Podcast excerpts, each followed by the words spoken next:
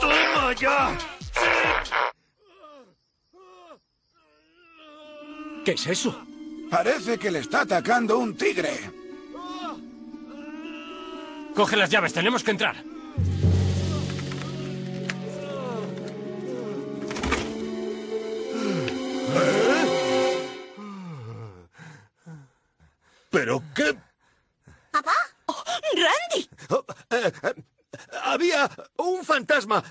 Esto es ectoplasma. ¿Habéis visto el fantasma? Pasó por aquí y me puso perdido. Hijo de perra. Yo no he sido, ha sido el fantasma. Cabalgaba el príncipe valiente, valiente cobardica, armado hasta los dientes. Avanzaba como una estatua ecuestre, melenas en plan silkiens, en busca de sus huestes. Anhelaba su sórdido palacio, otrora engalanado, con cien tapices rancios.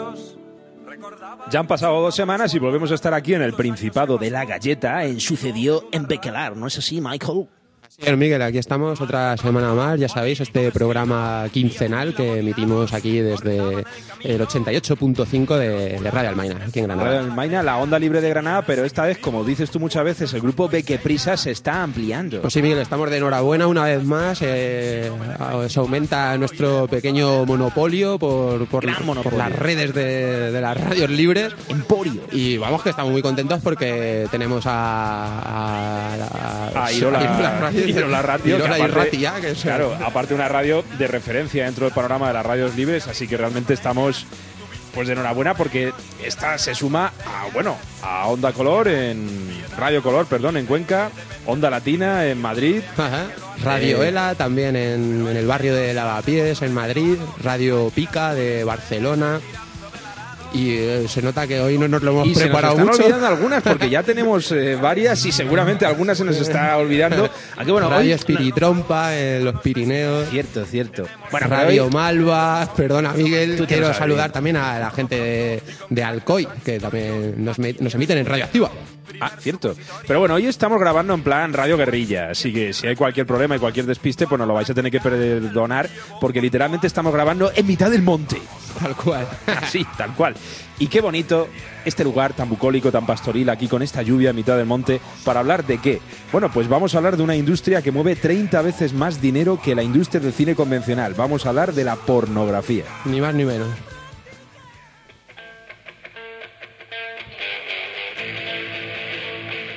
Bueno, Miguel, ¿y qué, vamos a contar?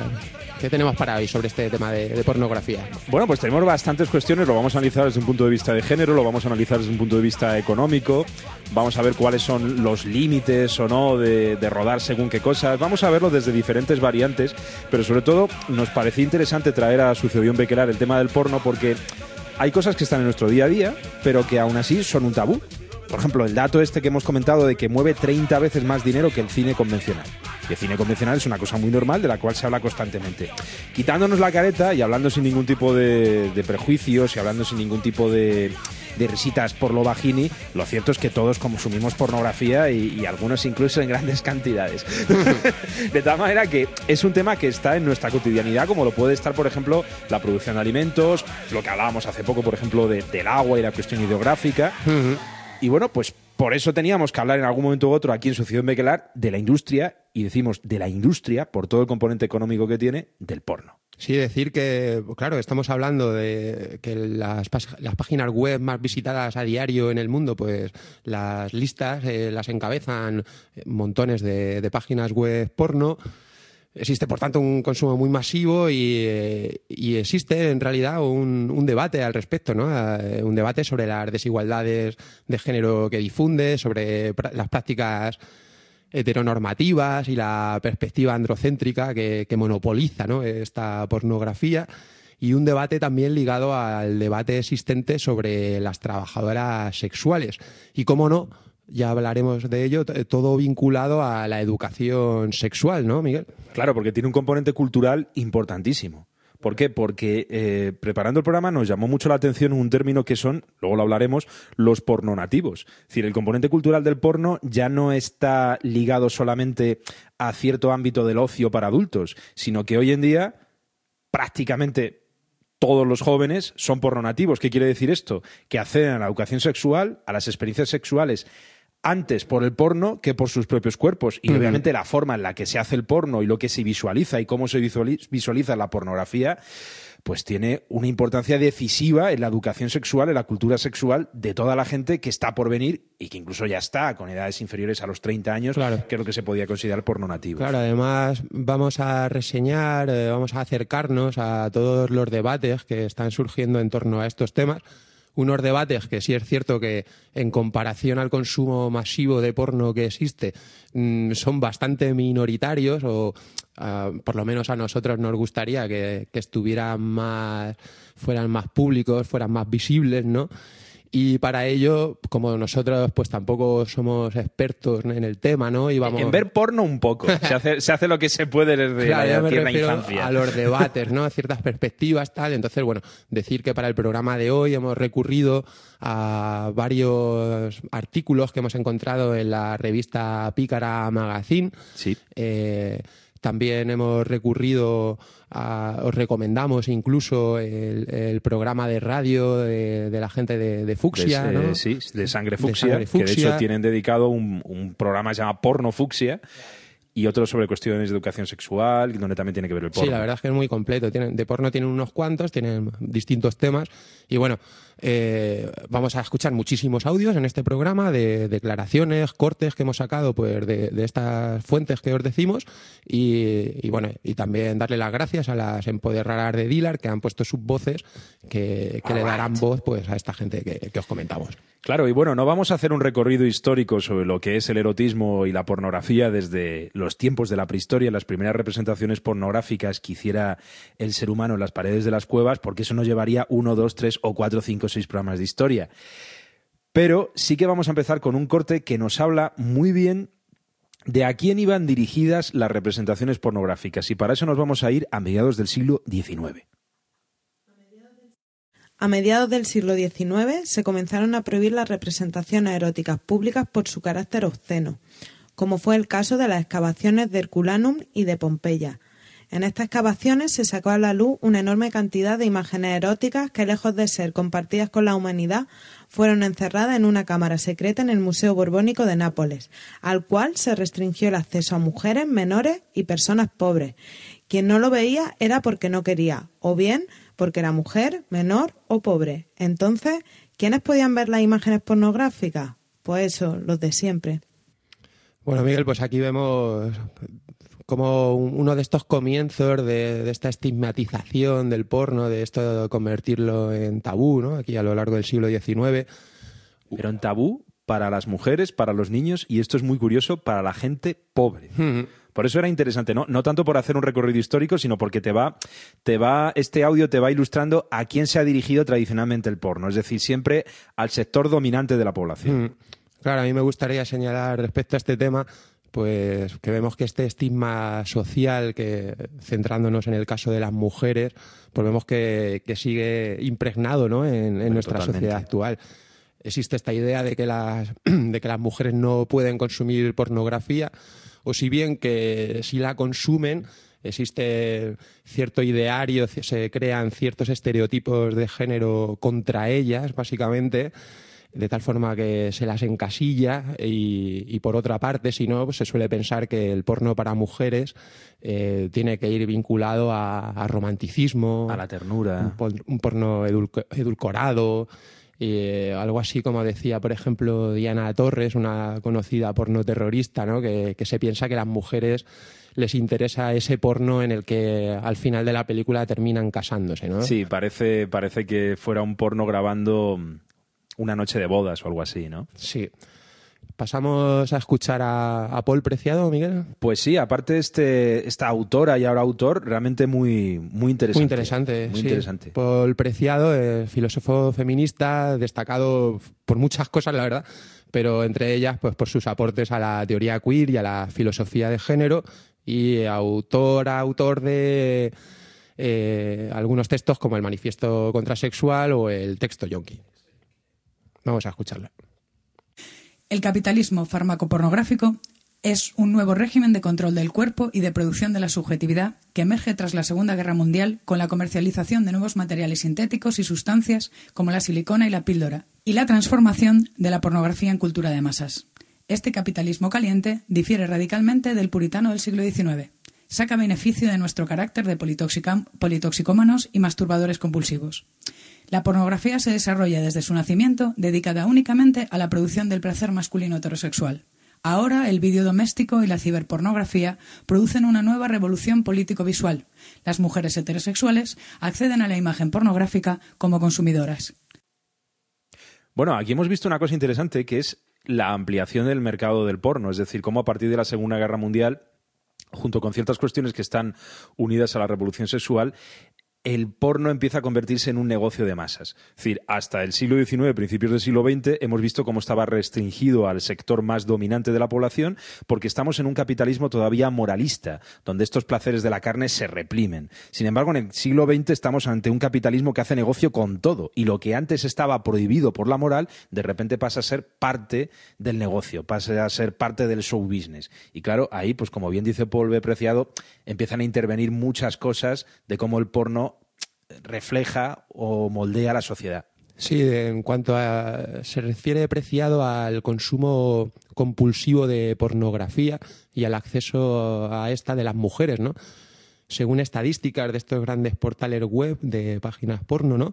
Eh, dicen que aproximadamente un tercio de, de, las usuarias, usuarios de pornografía a día de hoy son mujeres, eso por un lado, y luego me parecía también otra idea que, que confirma estas teorías de preciado, este consumo compulsivo, fíjate Miguel, que eh, el, no me acuerdo qué porcentaje era, pero un gran alto porcentaje de gente que consume pornografía a través de los dispositivos móviles y luego hacen estos estudios ¿no? sobre cuánto tiempo ve la gente porno y tal, ¿no?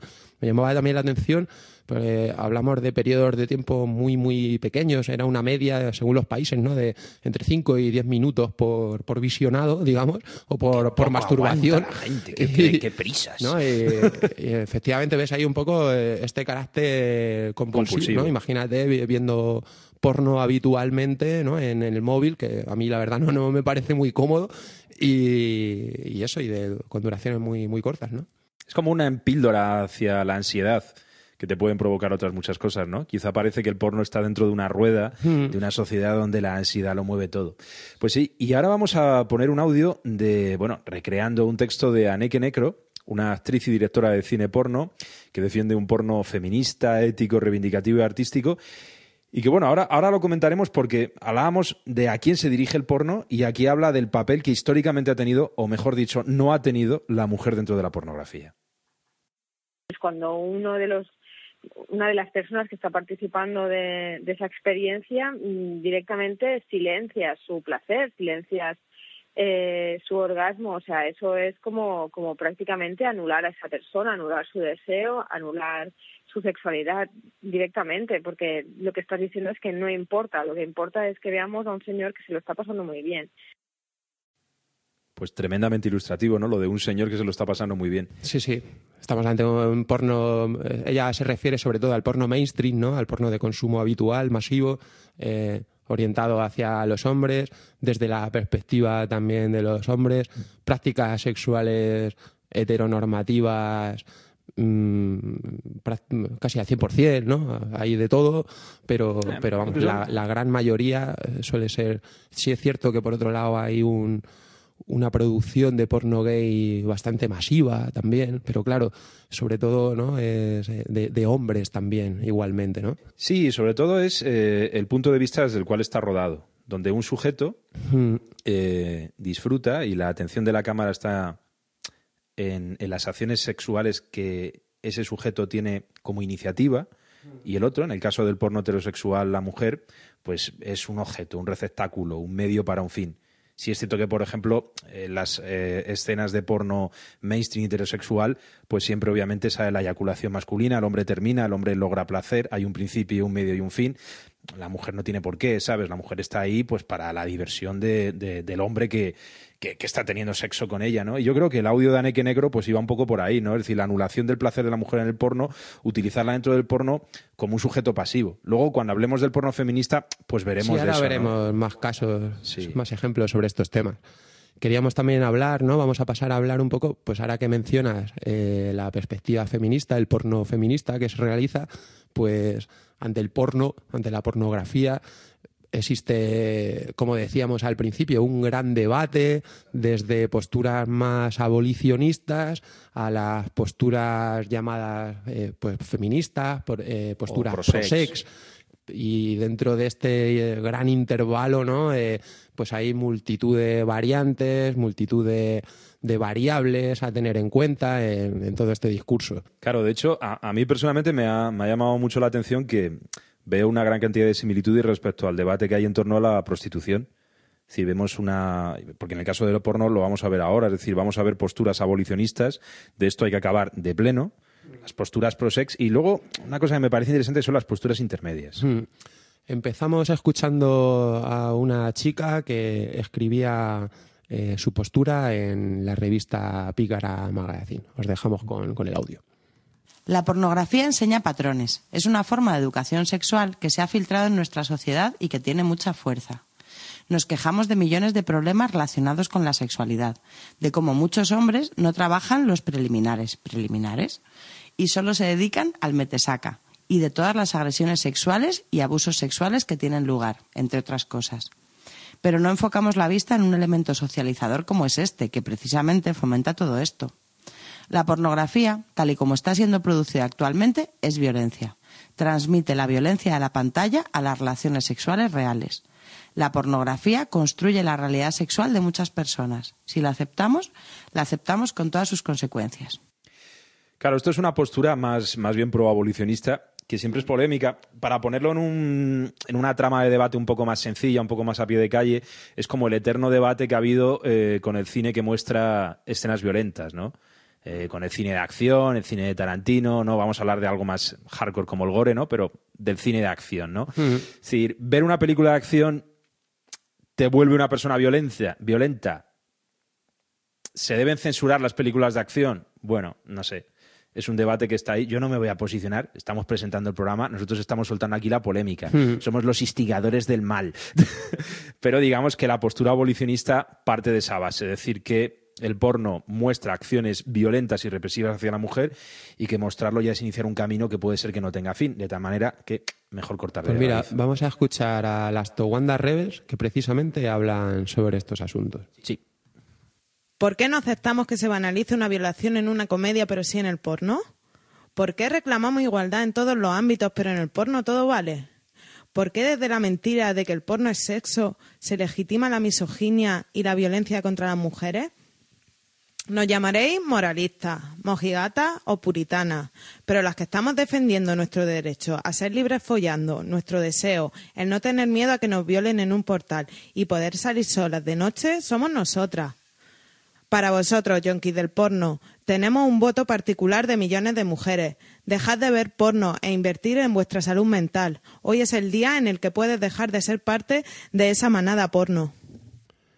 Bueno, pues escuchábamos este comunicado que salió este verano por parte de Towanda Rebels, que son bastante conocidas sobre... colectivo, ¿no? Sí, eh, tienen un canal de YouTube a través del que yo al menos las he conocido y creo que eh, donde más se suele encontrar la gente con ellas.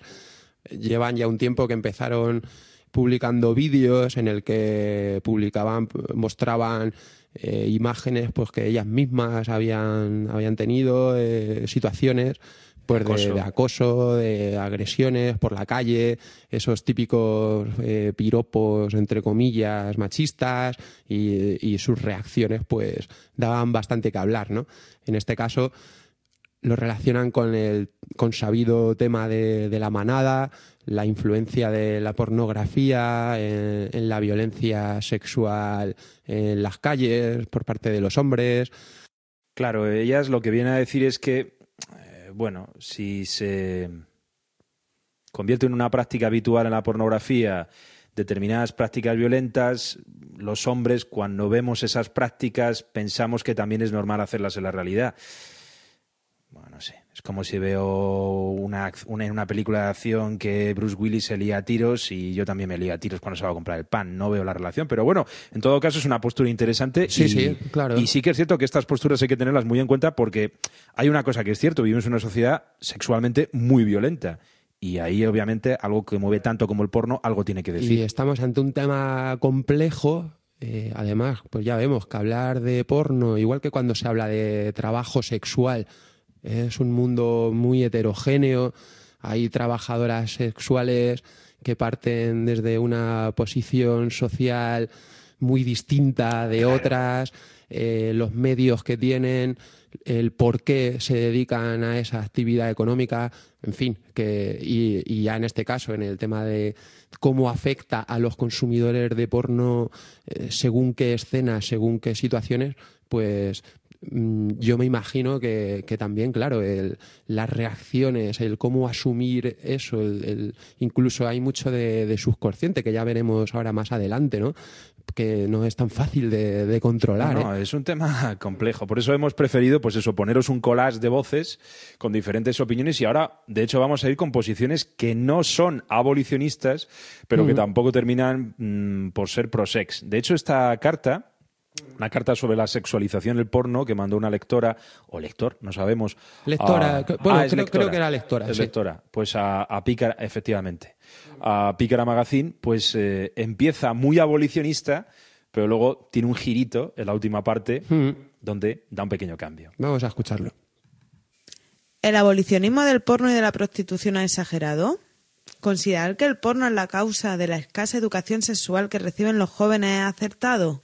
Yo creo que la prostitución y el porno, tal y como están enfocados hoy en día, sí deberían prohibirse. Deberían perseguirse los abusos y la esclavitud sexual, la manera que el heteropatriarcado tiene de convencer a los hombres de que su mayor preocupación debe ser estar sexualmente satisfechos de manera constante por mujeres, como si éstas fueran objetos y sin creer que deban tener ninguna consideración hacia ellas. Debería eliminarse la creencia de que es lícito que un hombre pague por sexo, en tanto a que lo considere una necesidad básica como el comer. Y debería eliminarse el porno mainstream y regular un tipo de porno en el que se vea que las partes implicadas disfrutan de verdad, no sufren y todos sus actos sean consensuados y seguros. Los medios están jugando muy bien a favor del porno, visibilizando a actrices en buenas condiciones, o a prostitutas independientes que seleccionan a sus clientes, haciéndonos tragar que esta manera de sexualizar a las mujeres nos gusta también a nosotras, pero no es más que un engaño social para mantener una de las más profundas lacras del patriarcado. Es lógica la curiosidad sexual. No creo que un porno ético, diverso y bien regulado llegase a ser negativo, todo lo contrario. Pero el primer paso es entender que la sexualidad está mal planteada, no debería ser nunca un arma, sino una parte más de las personas, siempre desde el respeto mutuo, y para ello es necesario condenar el porno y la prostitución actuales cuanto antes, para que en el futuro puedan existir relaciones más sanas. Y para eso es necesario condenar el porno y la prostitución actuales cuanto antes, para que en el futuro puedan existir relaciones más sanas. Claro, el porno, tal y como hoy en día se realiza, tal y como hoy en día mayoritariamente se concibe. Eso es lo que esta lectora de Pícara está reclamando ilegalizar, prohibir. Sí que es cierto que esa postura tiene cierta lógica. Claro, además, aquí apuntar también me parece interesante esto que dice ella de y bien regulado, ¿no? Dice, es lógica la curiosidad sexual, no creo, o sea, sí dice, no creo que un porno ético, diverso y bien regulado llegase a ser negativo. El tema de la regulación, pues claro, es un un punto muy relevante en todos estos temas y ahora después ya veremos cómo lo van tocando y, y, hablaremos un poco sobre, sobre este tema. Pasamos a escuchar a Rosa Cobo. Perfecto, que es profesora de Sociología del Género y directora del Centro de Estudios de Género y Feministas de la Universidad de La Coruña. Sí, iba a ir Rosa Cobo y de seguido vamos a, a meter otro audio también de, de Pilar Aguilar, Pilar Aguilar Carrasco, una ensayista, investigadora y escritora, escritora y crítica de cine y televisión feminista. Aquí las tenemos, Rosa Cobo y, y, Pilar Aguilar. En referencia al consentimiento hay que diferenciar entre libertad y voluntad. Hay realidades sociales que reducen el espacio de la libertad aunque los individuos acepten instrumentalmente esa realidad. La falta de recursos, de educación y otros motivos llevan a la gente a hacer contratos que no les benefician ni son aceptables por las consecuencias que implican. No debería permitirse material pornográfico en el que tienen lugar violencias, a veces extremas. La representación no puede ir en contra de los derechos humanos. La sexualidad es un elemento fundamental de la vida.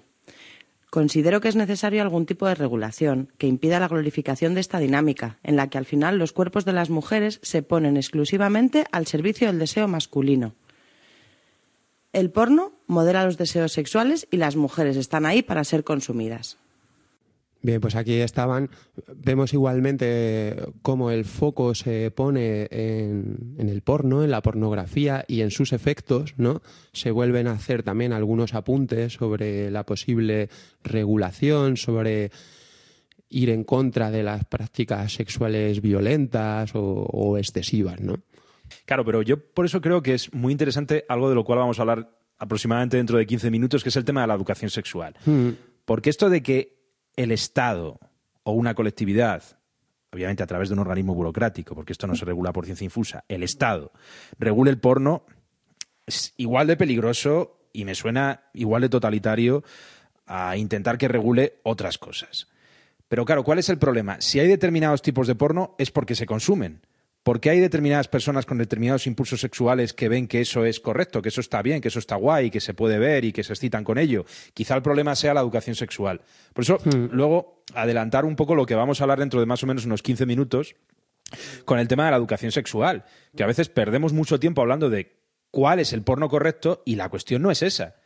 La cuestión no es la oferta, sino la cuestión es la demanda. Sí, la- las dos cosas, diría yo. Eh, no sé realmente en cuál ponerle mayor peso relativo, digamos, pero sí, efectivamente, el, el tema de la educación sexual, ahora lo veremos, es, muy importante. Por otro lado, decir que eh, yo tampoco llego a tener del todo claro, supongo que habrá gran variedad cuando se refieren a, a buscar algún tipo de regulación, ¿no? Buscar algún tipo de límite. Es cierto, como tú has dicho, que eso normalmente te suena a una institución pública, a un gabinete de, ¿no? A un tal, que son los que regulan esto.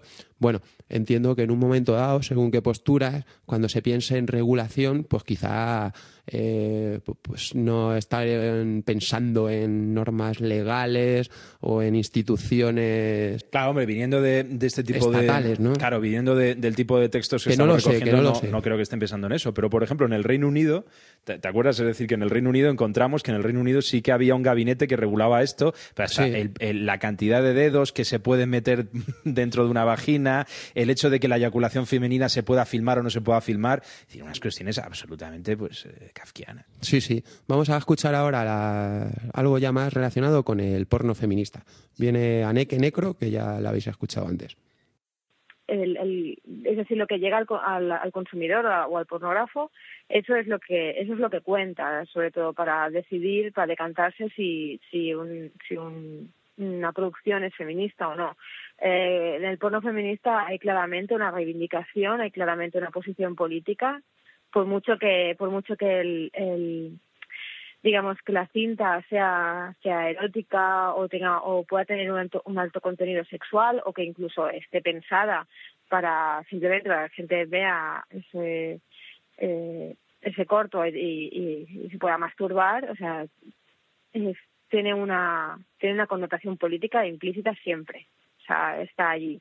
O sea es- el- trata de ser un porno mucho más inclusivo eh, dejando de lado ciertos eh, aspectos del porno mainstream, como puede, puede ser el, etique- el etiquetaje, el eti- perdón, el etiquetaje de, de las películas, los tags que se les, incluye para Sí. describirlas, o los, eh, los mismamente los títulos, ¿no? Que a veces solo, solo con el título de según qué película mainstream ya te da algo. Por eso es lo que, lo que trata, ¿no? De, de, se plantea con qué nos estamos excitando.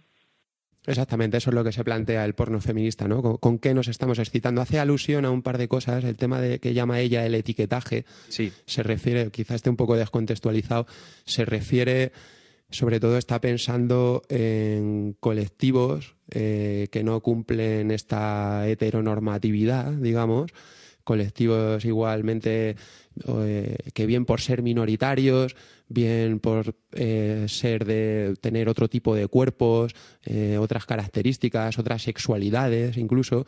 En el fetiche. Exactamente. En, en, el mundo del porno mainstream aparecen, claro que aparecen, bajo esas etiquetas que van ya relacionadas con, pues eso, con fetiches y, y claro, eso pues tiene una carga, ¿no? Quieras que no. Y luego, bueno, lo de los títulos, pues evidentemente se refiere a. Esto es una, una experiencia poco recomendable, diría yo. No, la verdad es que eso sí que es bochornoso. La de dedicarte a ver títulos de películas o escenas porno. Lo curioso, además de esto, es que en las páginas web que tú te puedas meter, ¿no? a ver porno Em, y que aparezcan, que muchas son vídeos o, de productoras o tal, con sus títulos no oficiales, digamos, y también muchas son pues, de usuarios, ¿no? Pues que, comparten ahí su material. Y los títulos son terribles, la verdad. eso sí que es problemático, por ejemplo, cuando veamos lo del tema de educación sexual, eso sí que es problemático que un chaval o chavala de 11, 12, 13, 14, ahora tienen nacen con los smartphones en la mano prácticamente desde mucho antes de perder la virginidad, desde mucho antes de acceder a la sexualidad mediante su propio cuerpo, estén accediendo a una sexualidad que se basa en el desprecio y la violencia. Eso sí que es muy problemático. Es decir, cómo puede este tipo de porno llegar a moldear de una manera muy insana e irrespetuosa la, mente de los preadolescentes. Hmm. Sí, vamos a escuchar a Elizabeth Falomir, que trabaja como editora en Melusina, una editorial especializada, seguramente la conozcáis, especializada en cuestiones de género y de sexualidades. Y, bueno, que nos habla aquí, pues también nos, presenta qué es el porno feminista. Como género pornográfico al mismo tiempo establecido y emergente, el porno feminista utiliza imágenes sexualmente explícitas para disputar y complicar las representaciones dominantes de género, sexualidad, origen étnico, clase, capacidad, edad, tipo de cuerpo y otros marcadores de la identidad.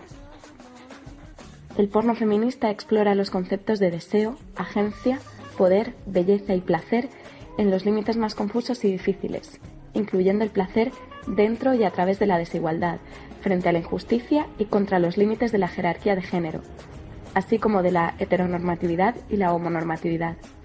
Busca desestabilizar las definiciones convencionales del sexo y expandir el lenguaje del sexo como actividad erótica, expresión de identidad, intercambio de poder, patrimonio cultural e incluso como un nuevo ámbito político.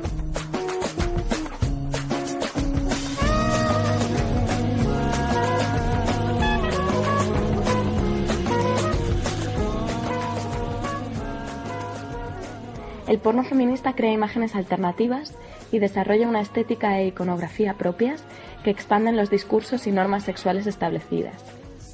El porno feminista incorpora elementos de los géneros desde los que surgió, como el porno para mujeres, el porno para parejas y el porno lésbico, y también de otros campos como la fotografía feminista, el arte performativo y la cinematografía experimental. No asume una única espectadora femenina, sino que reconoce múltiples espectadores, femeninos y otros, con muchas preferencias diferentes. Los creadores de porno feminista destacan la importancia de sus prácticas laborales en la producción y su trato a sus intérpretes y trabajadores sexuales. A diferencia de lo habitual en los sectores convencionales de la industria del entretenimiento para adultos, aspiran a crear un entorno de trabajo justo, seguro, ético y consensuado. A menudo crean su su imaginería en colaboración con sus protagonistas en última instancia, el porno feminista considera que la representación del sexo y su producción es un terreno donde crear resistencia, intervención y cambio.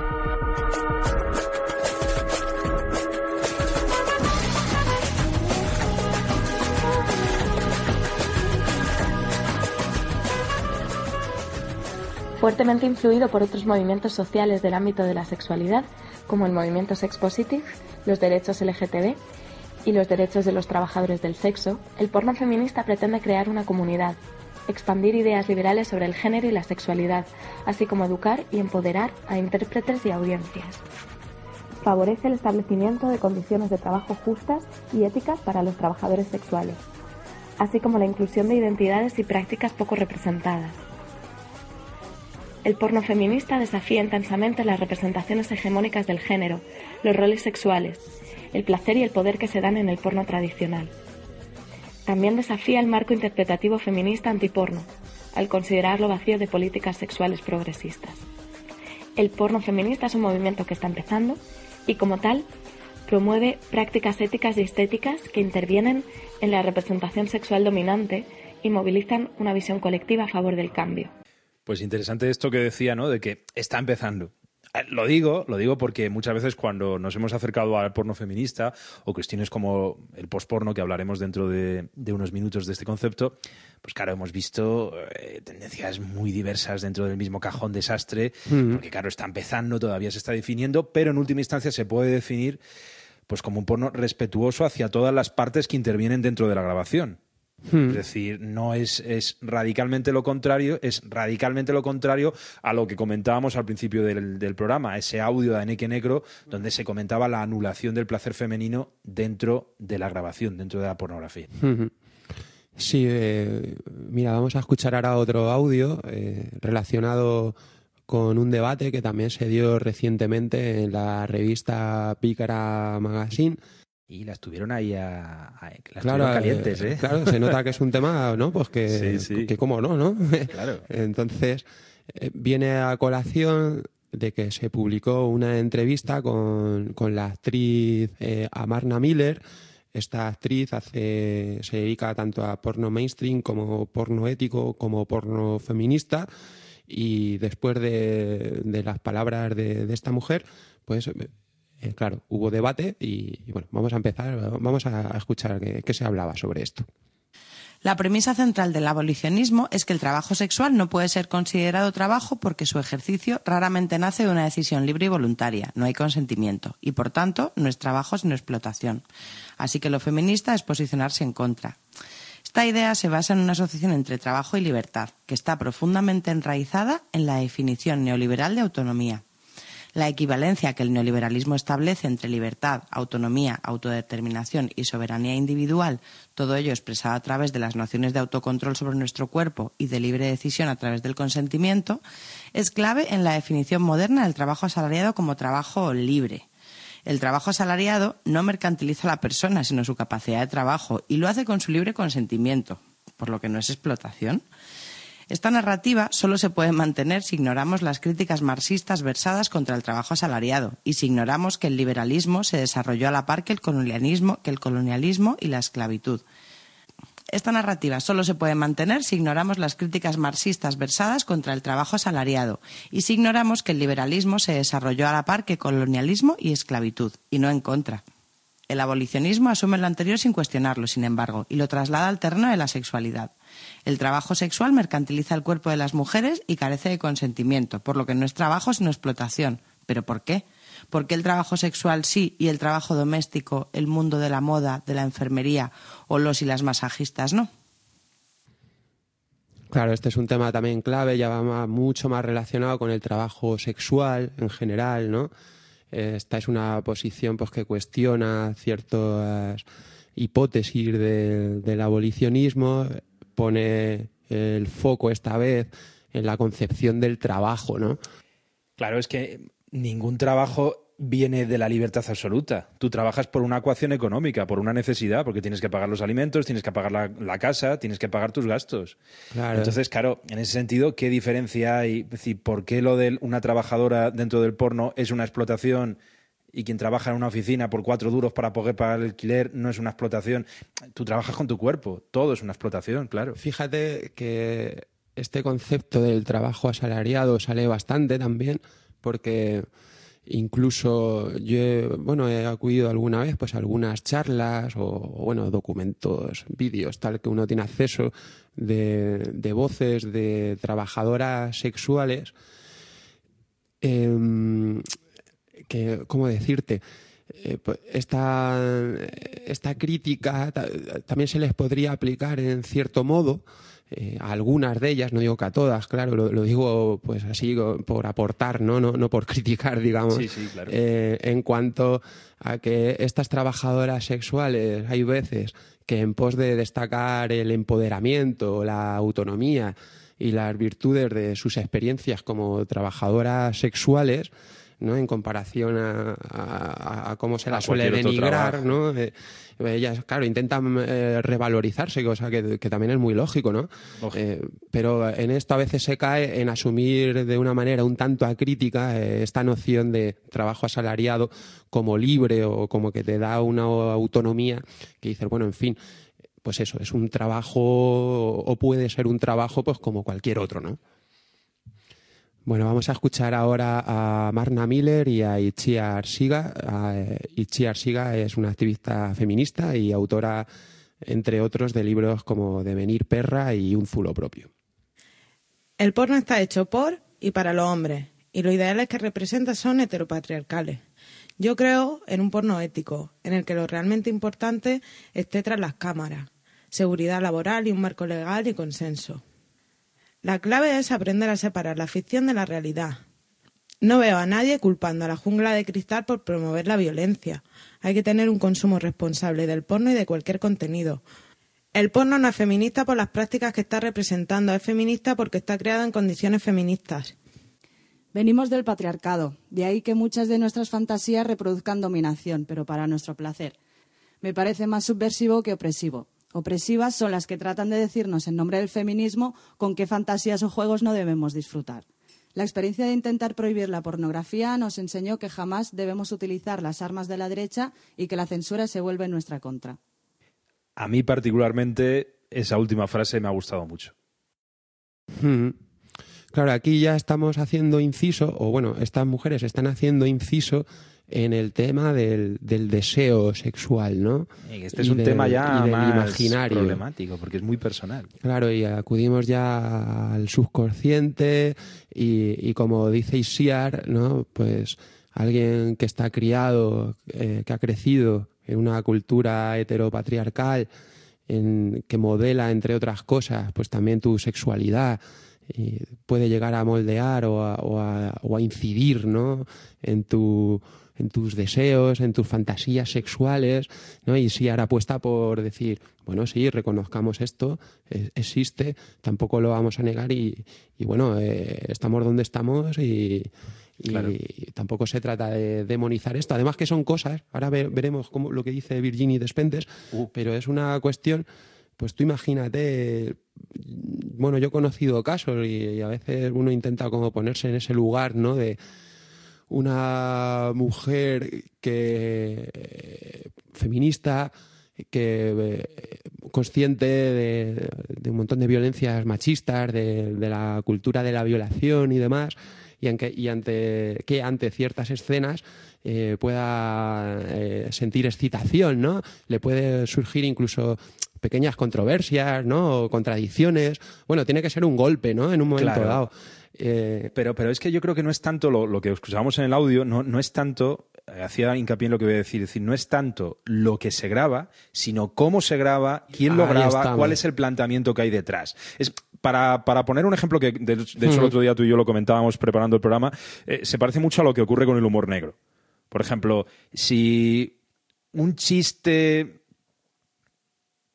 particularmente ofensivo, de un humor negro muy agresivo, te lo cuenta una persona que tú sabes que lo está utilizando como un puro ejercicio de humor, pues obviamente te ríes. Te puede gustar más o menos. Obviamente siempre hay debate en torno a este tipo de cuestiones tan escabrosas y te puede gustar más o menos, pero sabes que es un puro ejercicio de humor y te ríes y te parece una cosa graciosa y ya está. Sea más o menos ofensivo, no deja de estar dentro del humor. Pero ese mismo chiste te lo cuenta un tipo que sabes que lo está contando con una determinada función ofensiva porque piensa determinadas cosas, como si por ejemplo un chiste sobre el holocausto judío te lo cuenta un nazi, pues obviamente ahí ya no te hace tanta gracia porque lo que hay detrás de ese chiste y el chiste no ha cambiado, lo que ha cambiado es el emisor, eh, pues, pues lo cambia todo. Y bueno, lo que yo parece que están comentando en estos audios pues va un poco por esa misma línea. Hmm. Sí, vamos a escuchar a Virginie Despentes, conocida eh, también por muchos eh, libros, películas, sobre todo teoría King Kong, sobre todo teoría King Kong. El problema que plantea el porno reside en el modo en el que golpea el ángulo muerto de la razón. Se dirige directamente al centro de las fantasías, sin pasar por la palabra ni por la reflexión. Primero nos empapamos o mojamos, después nos preguntamos por qué. La fantasía de la violación existe. La idea de ser entregada, forzada, obligada era una fascinación mórbida para la niña que yo era entonces. Después esas fantasías me acompañan. Estoy segura de que son muchas las mujeres que prefieren masturbarse fingiendo que eso no les interesa antes de saber lo que les excita. No todas somos iguales, pero no soy la única. Esas fantasías de violación, de ser tomada por la fuerza en condiciones más o menos brutales, que yo declino a lo largo de mi vida masturbatoria, no me vienen out of the blue. Es decir, se trata de un dispositivo cultural omnipresente y preciso que predestina la sexualidad de las mujeres a gozar de su propia impotencia. Es un audio polémico. Pero claro, como dice Beijing Despentes, claro, el, el, porno golpea los ángulos muertos de la razón. Cuando ya nos movemos en estos ámbitos de los deseos, de los gustos sexuales muy personales, pues bueno, hay ahí territorios más complejos, ¿no? Es complicado, sí. Vamos a escuchar a Neke Necro. Con porno ético versus porno mainstream. Uh -huh. Para mí las diferencias básicas, por ejemplo, entre el porno ético y el mainstream, básicamente es en, en las condiciones laborales. O sea, yo cada vez soy más de la opinión de que en lo que llamamos porno ético debería empezar a llamarse como prácticamente como porno legal, porque hace referencia a, a, la, a las condiciones laborales con las que con las que se está trabajando. Es decir, eh, en el porno en el porno mainstream mmm, normalmente la gente no tiene garantizada una serie de seguridad o en, en, el espacio de trabajo, mientras que en el ético se supone se supone que sí, pero el resultado final no tiene por qué ser feminista, o sea, luego la historia puede ser super mainstream. Claro, aquí introduce otro nuevo factor, bueno, ya ha salido un poco antes, las cuestiones laborales, ¿no? Pero bien, es un, un, este sí que es un tema que es súper exportable a cualquier tipo de, de trabajo. ¿no? Claro, es que esto es exportable a todo. Por ejemplo, se me ocurre ahora mismo la, la ropa. Sí, eh, o sea, la, desgraciadamente la precariedad laboral está muy a la orden del día. En el porno también, claro. Y, claro, y reivindicar, intentar solucionar todo este tipo de problemas, pues evidentemente. Una cuestión que habla más de la industria que del papel que tiene el porno dentro de la sociedad. De todas maneras, sí que hemos visto ahí, ¿no? Cómo vuelve a incidir en qué es el porno feminista, en qué se diferencia de, del porno ético, en qué se diferencia del, del porno mainstream. En fin, eh, yo creo que está interesante no ver to todo este tipo de, ¿no? de alusiones, de opiniones. De, sí, sí, sí, sí, no, no, y habrá que retomarlo en próximos programas porque hay muchísima temática. Sí, sí. Vamos a escuchar ahora a María Llopis, que es una artista feminista cuyo trabajo se centra en crear visiones alternativas de, de la sexualidad. Eh, ha sido una referente, ya no se dedica a esto, pero ha sido una referente de, del posporno. Y aquí ya nos metemos en un tema totalmente nuevo, ¿no? El ¿Qué, ¿Qué, es eso del posporno? Ilústranos con el hacedor del sonido. En el porno convencional la mirada es la del hombre y las mujeres son objeto. Todo depende de la mirada. Por eso puedes grabar un polvo muy normal cargado de violencia y también una escena de dominación desde el punto de vista feminista. El feminismo adoptó el lema punk de hazlo tú misma decidió que si no te gusta el porno que ves, ábrete de piernas y haz tu propio porno. ¿Y qué hicimos? Feminismo pro-sex, movimiento posporno, pornografía feminista, porno hecho por mujeres. Las políticas feministas más radicales y los posicionamientos anticapitalistas empezaron a producir material sexualmente explícito, que ha tenido una gran aceptación en el mundo del arte y de la cultura. Y entonces la industria del porno se inventó el porno para mujeres, que viene a ser algo similar a la literatura para mujeres, es decir, un sinsentido. Material pornográfico en el que se vende una sexualidad femenina estereotipada y ridícula. Una sexualidad en la que la iluminación es suave y ellas llevan ropa de marca. A mí no me preocupa que la pornografía mainstream sea sexista. Me parece lógico. Tenemos el porno que nos merecemos. Antes yo era más optimista. Pensaba que creando otro tipo de imaginario sexual podríamos cambiar el mundo pero tenemos que identificar la crisis real a la que nos enfrentamos. Vivimos en un país en el que un importante hombre, o al menos lo fue, es un gran aficionado al sexo anal con los miembros de su propio género, pero se vio obligado a casarse y a tener hijos para poder continuar con la carrera que le ha llevado a donde está y que nos ha llevado a todos a donde estamos. Bueno, y ahora vamos un poquito pillados de, de, tiempo, y por eso, pero queremos que todos los audios entren y vamos a irnos con otro audio del filósofo queer eh, Paul B. Preciado, donde realmente aquí yo creo que sí que hace una definición muy canónica, eh, muy pedagógica de lo que es el concepto del posporno. El posporno es el efecto del devenir sujeto de aquellos cuerpos y subjetividades que hasta ahora solo habían podido ser objetos abyectos de la representación pornográfica. Hablamos de las mujeres, las minorías sexuales, los cuerpos no blancos, los transexuales, intersexuales y transgénero, los cuerpos deformes y discapacitados.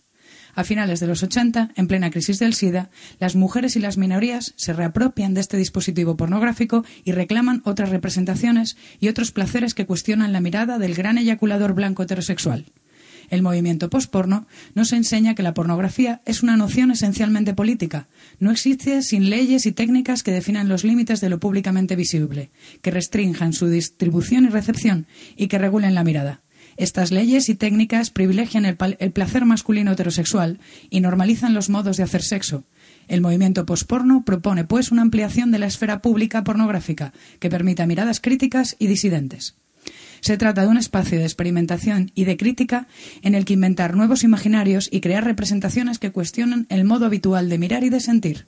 Debemos dejar de considerar al consumidor de pornografía como si fuera un ojo siempre estúpido y acrítico. Ahora existe un masturbador informado que sabe dónde buscar representaciones alternativas a la pornografía tradicional. Bien, pues aquí vemos eso, como el posporno se presenta como otra alternativa al porno tradicional, ¿no? Para dar visibilidad a colectivos que tradicionalmente han estado fuera de la industria del porno mainstream o que, como decías tú antes, Miguel, pues estaban dentro de la industria del porno mainstream, pero en ese etiquetado que, hmm. lo condena a fetiche. Claro. Vamos a escuchar ahora, vamos a pasar al, tema de, la educación sexual. Ya para, este es el punto. Eh, para ir cerrando el, gran punto. Primero vamos a escuchar a, a Miguel Bagalume, es un activista de las identidades, de las prácticas sexuales y de las relaciones no convencionales, no convencionales. Es autor, además, ha participado en la elaboración de estas guías sobre las relaciones abiertas, eh, también bastante conocidas, Ética Promiscua y, Opening Up. Vamos a, escuchar a Miguel. El elefante en la habitación del que nadie quiere hablar es la educación sexual.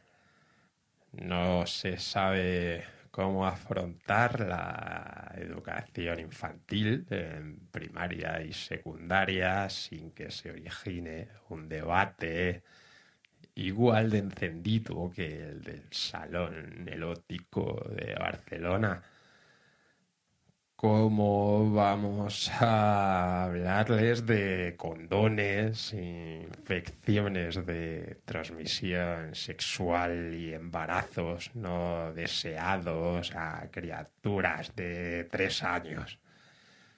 Ese es uno de los efectos de que la educación sexual haya migrado hace ya muchos años del Ministerio de Cultura al de Sanidad. Creer que hablar sobre sexualidad se reduce a hablar de enfermedades y embarazos. Mm, creemos que nuestra vida sexual es una cuestión de salud pública y no nos queremos dar cuenta de que comprender mejor nuestros deseos, nuestra identidad, nuestras prácticas es una parte indispensable de nuestras vidas. Y es que es muy triste ante esta falta de educación sexual, que nos veamos como hace 50 años, recurriendo a Internet para encontrar lo que antes se encontraba en revistas, en cómics o en cintas de VHS creyéndonos leyendas urbanas que oímos a nuestras amistades, perpetuando creencias falsas, intentando ser normales, sin saber muy bien qué es eso. La solución definitiva no nos la va a dar el porno, pero tampoco la ignorancia y el miedo. Andaba Miguel un poco de resaca ese día, ¿eh? Es decir, que evidentemente esta no es la voz de Miguel, eh, ha sido una interpretación. Eh, Pero el texto muy Me interesante. gusta mucho lo que dice Vagalume. eh, esto está extraído de, de un artículo en Pícara Magazine. Me gustaría rescatar tres ideas que, que él nombra en este debate pro-antiporno, muy relacionado, veis, como él ya pone el foco en la educación sexual, no tanto en el porno, ¿no?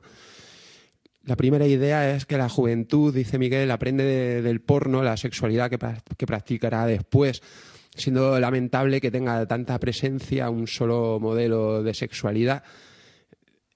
Eh, desde el momento, desde el primer momento, además, en que se recurre a este argumento de menores educándose en porno, se deja de hablar de la educación de la juventud para girar únicamente en torno al porno, ¿no? Lo que, lo que veníamos hablando.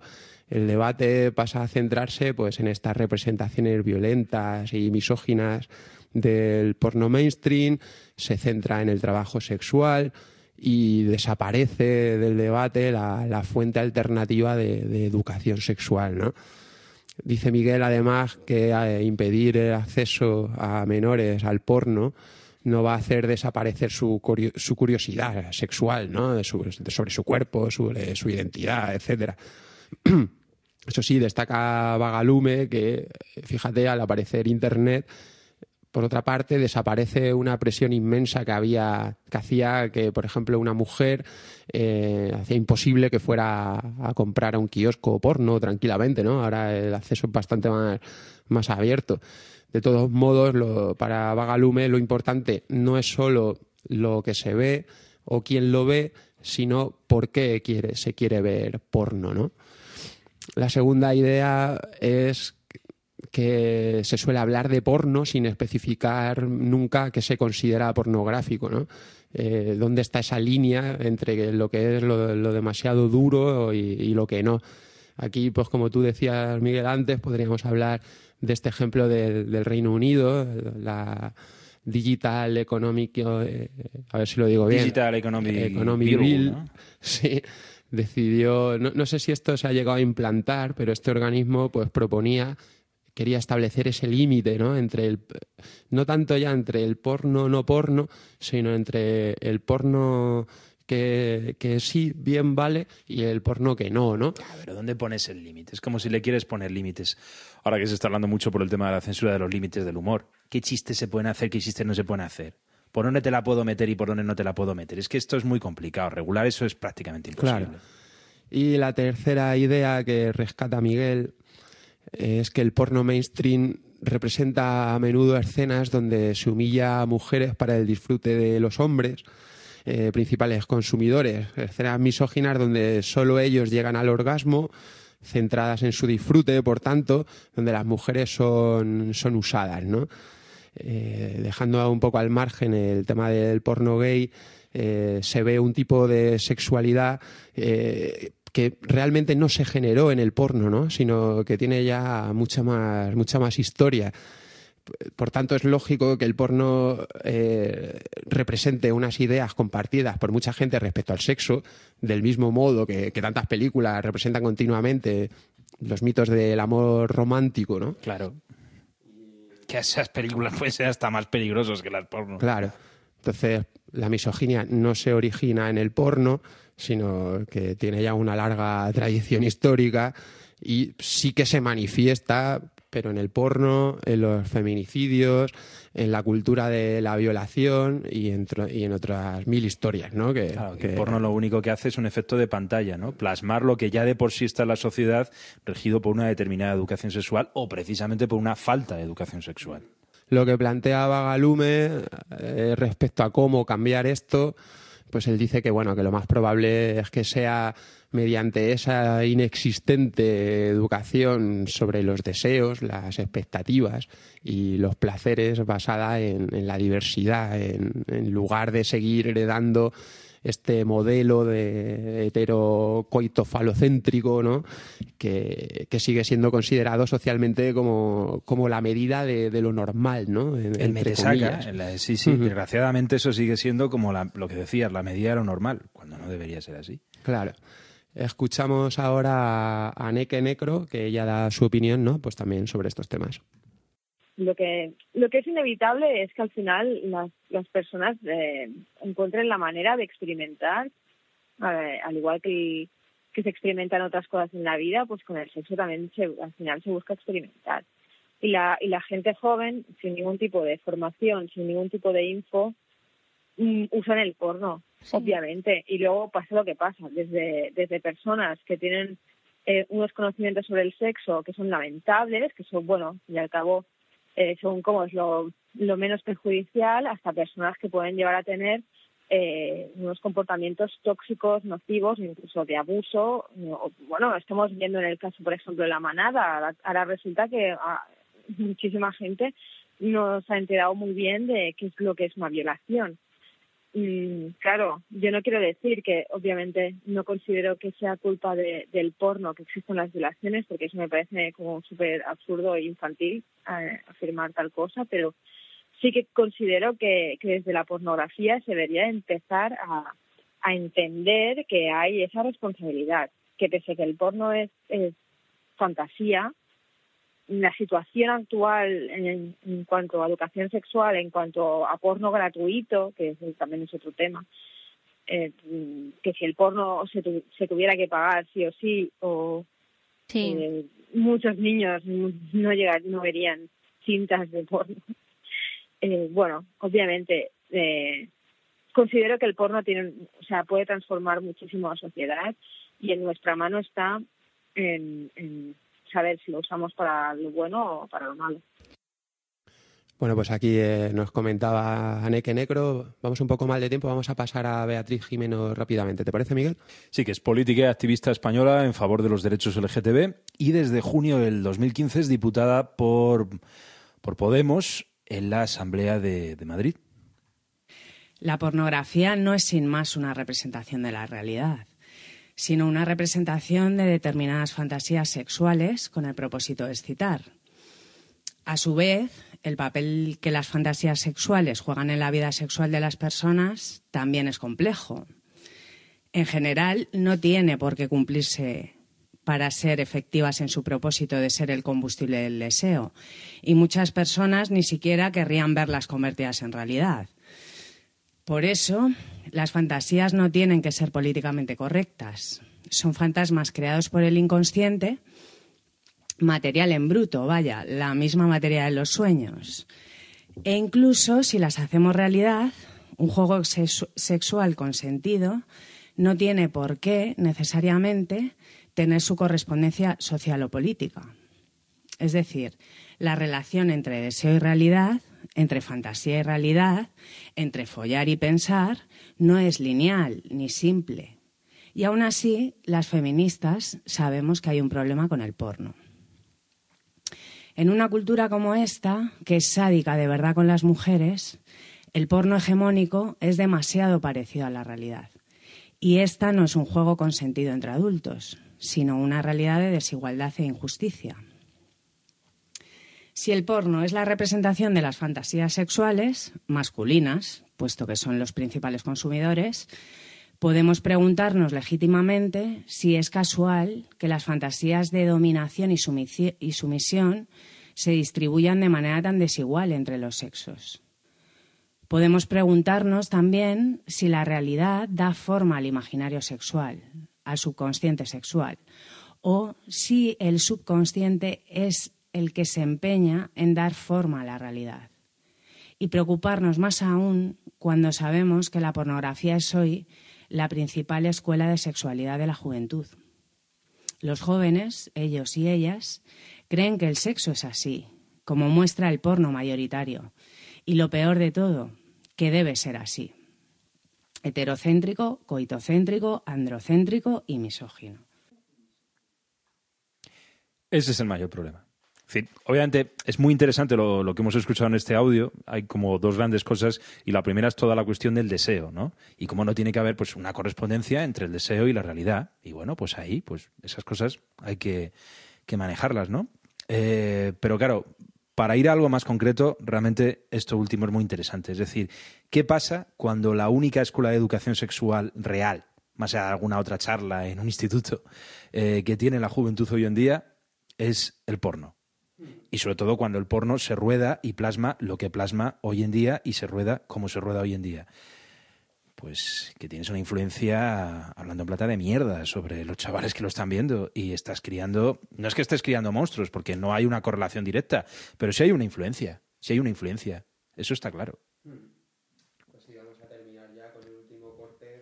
Pues sí, vamos a terminar ya con el último corte. Volvemos a Neke Necro, que nos habla desde su perspectiva. Recordemos que ella es actriz y productora de porno feminista. Eh, sobre qué puede aportar el, porno. El porno en general, como concepto, eh, nos, nos podría aportar una gran liberación, nos podría aportar cultura, cultura sexual, cultura erótica o como le quieras llamar, y eso es un arte y eso es, es, es algo bonito y es algo que, que la gente tiene derecho a poder disfrutar. O sea, la pornografía creo que no se está instrumentalizando lo suficientemente como, o sea, mentira, o sea, sí que se está utilizando, instrumentalizando mucho como, como arma política, pero desde el bando que no nos interesa. O sea, lo interesante sería que nosotras nos apropiáramos de, de pues de, ese poder que tiene la pornografía de, de gustar, de atraer y de convencer a la gente. Claro, la pornografía es como un cuchillo encima de la mesa. Lo puedes utilizar para cortar el filete o lo puedes utilizar para clavárselo al vecino. Y bueno, todo esto que hemos comentado sobre los diferentes tipos de, porno, las diferentes formas de entender, de rodar, de visibilizar prácticas sexuales en el porno, pues es un debate bastante amplio, tanto que de hecho nos hemos pasado de tiempo y lo único que hemos hecho es una pequeña introducción, así que imaginaos, de esto se podría hacer una temporada entera, pero vamos, un, que da para un debate bastante largo. Pero vamos, no, no sé tú, Miguel, lo que opinarás, pero yo la idea con la que personalmente yo me quedaría es que, más allá de los debates sobre el porno, el tema es la educación sexual. Claro, sí, muy importante, evidentemente. Me lo quedo yo eso, eso yo. sí, yo, bueno, no, la verdad es que después de oír tantas opiniones, pues yo tampoco tengo mucho que aportar. Sí que veo, pues que sí, que eh, la educación sexual está muy dejada. Hay, aparte, mucha fantasía, mucho tabú. Me da la sensación que hay bastante hipocresía también a la hora de de ponerse a hablar sobre estos temas, ¿no?